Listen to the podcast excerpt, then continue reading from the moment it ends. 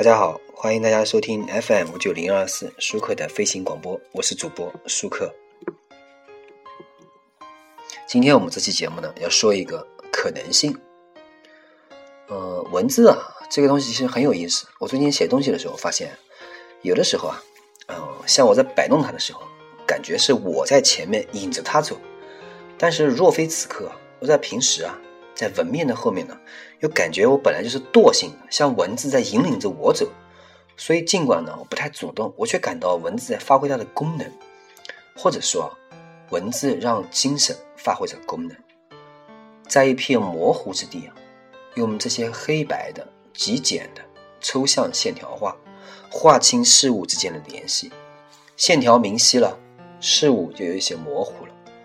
因此，把文字用到散文里。就像勉为其难，就像避去了文字的纯味，因为散文太清新。不久前，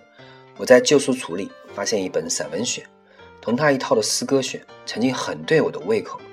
于是我就很期待能从这些散文里有些新的发现。刚开始读几篇，还觉得很有趣，像汪曾祺讲到昆明茶馆的一些细节，有的很幽默，有的呢又很呆萌。但是我再往下读啊，大概翻了翻这些篇目，我就知道这书啊，我是读不下去了，太沉重了，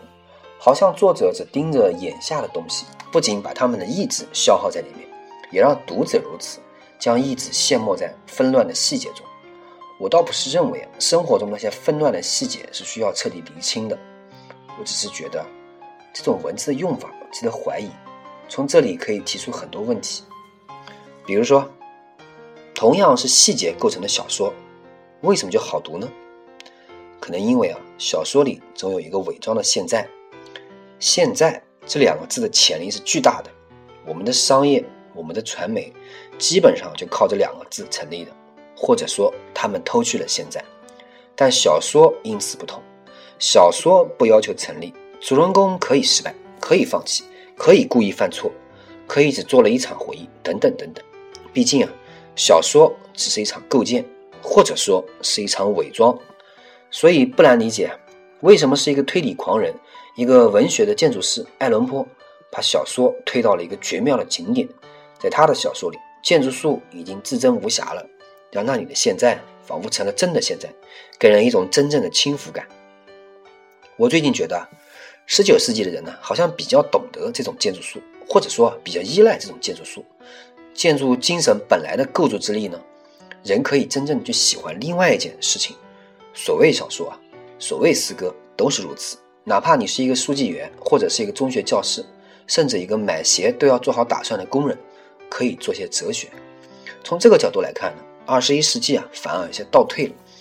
我们有了一套共识系统，系统又下发了很多名目，而每一个没有多大的名目，都可以占据一个人大半的精力。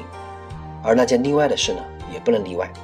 精力的分散，或者用德雷兹的话说呢，精神分裂，似乎就开始于那一年，六八年，反俄狄浦斯出版前的前三年，精神分裂果然是能反得了资本主义的，似乎不行。资本主义呢，的确是一件事情，是一件可以反的事情，但资本主义的绝招是不再管你那一件事情。所以啊，想要解放的人和想要解放欲望的人，都出现在了六十年代末。六十年代末。华伦天奴的裙子穿在了好莱坞明星的身上，由此成就了一个服装传奇。同样是这个时候啊，最追求政治斗争的巴黎八大校园里面也出现了一个细节：八大哲学系拿到一个一笔钱，要决定做什么。这要是在之前的年代啊，肯定是要买一台复印机，那是强有力的斗争武器。但有位教授说，不如用这钱搞一个酒吧吧。利奥塔还说，嗯，这个主意不错。前后两件事似乎告诉我们，那另一件事已经不用我们操心了，工作照做，然后等着看表演就行了。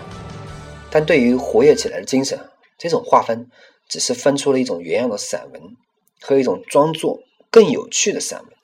填充在两者之间的呢，正是这种模仿的本能，是刚解放的欲望。因为精神，我觉得除了在这里把精神用尽，精神还可以有别的要求。精神不完全是像物质的欲望，精神还有一种编织的妙用，是面对文字啊，这种最轻的物质——编织，除此无他。编织是无定向的。我们发现，在网上，真正零碎的东西反而引起了精神编织的纯粹乐趣。像很多网站啊，但是有些长篇大论里面，那些发言的精神明明先定下了一个散文的方向，却还想从散文中得出结果，自然就是一场受累。所以说呢，通过这些零碎的提纲，大概可以发现，所谓的可能性不仅不在散文里，也不一定就在文字本身之上，它总是藏在建筑的里面。谢谢大家收听本期舒克的飞行广播，我是主播舒克，欢迎大家关注我的微博、微信、QQ，谢谢大家。